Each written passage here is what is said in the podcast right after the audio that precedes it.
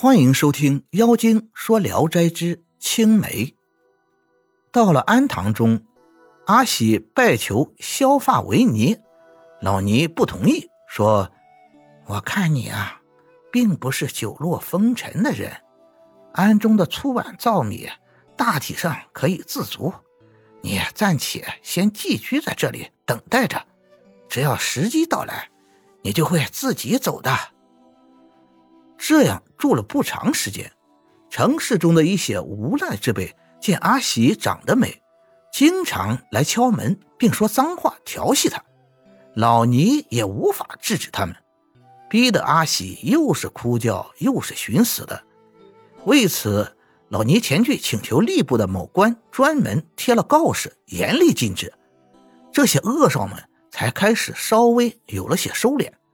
后来又有人趁黑夜在安墙上挖洞，幸亏被尼姑们发现，才惊呼逃去，因而再次告到吏部某官那里，捉住了首恶，送进郡城里拷打，才渐渐安稳了。又过了一年多，有个贵公子经过安中，被阿喜的美貌惊呆了，恳求老尼替他通经去，又重礼贿赂老尼。但老尼婉言对他说：“他是官宦世家的后人，不会甘心给人家做侍妾的。公子暂且回去，推迟几天再去给您报信儿。”贵公子走后，阿喜想服毒药求死。夜里梦见父亲来，很痛心地说：“哎，以前我没有依从你的心愿，才使你置于此地啊。”现在后悔已经晚了，但只要你暂缓片刻不死，夙愿还应该可以再实现的。阿喜感到非常奇怪。天亮了，阿喜梳洗过后，老尼见了惊讶地说：“看您的脸色，浊气已经全消了，一切艰难和不顺心的事都不用再哀愁了。您的福气。”就要来了，不要忘了老身呐！话未说完，就听到了敲门声。阿喜惊慌失色，知道必定是贵公子的家奴。老尼开门一看，果真是他。家奴急问事情的结果，老尼只好应承，再请宽限三日。家奴转达主子的话，若是不成，让老尼亲自去向公子回话。老尼毕恭毕敬的满口答应，说着感谢话，打发家奴走了。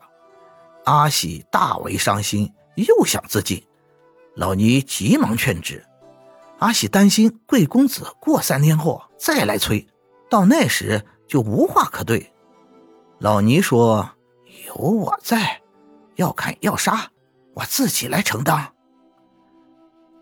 第二天下午，下起了倾盆大雨。忽然听到有好几个人用力的敲门，并大声喊叫。阿喜以为发生了什么变故，吓得手足无措。老尼冒着大雨去打开门，看见门前停放着一台轿子，有几名丫鬟从里面扶出一位美人来，随从簇拥，声势显赫，车轿也非常漂亮。老尼惊奇地问他们有什么事。回答说：“这是司礼大人的家眷，想在这里暂时避避风雨。”老尼引导美人进了大殿，一过坐榻，毕恭毕敬地请她坐下。家人和女佣们全都跑向禅房，个人寻找休息的地方。女佣进屋见到了阿喜，见她很美，连忙跑去告诉了夫人。不多时，雨停了。夫人起身要去禅房看看，老尼领她进屋。夫人见到阿喜，惊呆了，两眼盯着，一眨也不眨。阿喜也把她端详了好一阵子。这位夫人不是别人，竟是青梅。两人相认，都失声痛哭，于是谈起了分别后的经历。原来张翁病故后，张生服丧期满，复出做官。连连升迁，被授予司礼官职。他先同母亲一起赴任，随后这才来搬家眷。阿喜叹息着说：“今日看来，你我二人可以说是天壤之别啊。”青梅笑着说：“幸亏您遭受磨难，未嫁夫君，老天爷就想叫我们两人团聚呢。假如不是遇到这场大雨，怎么会有今天的相逢呢？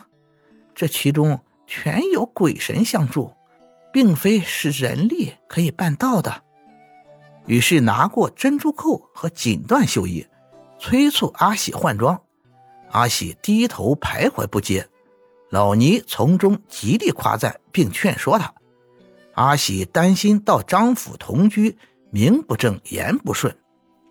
青梅说：“咱俩的名位从前早有定分，婢子我哪敢忘了您的大恩大德啊？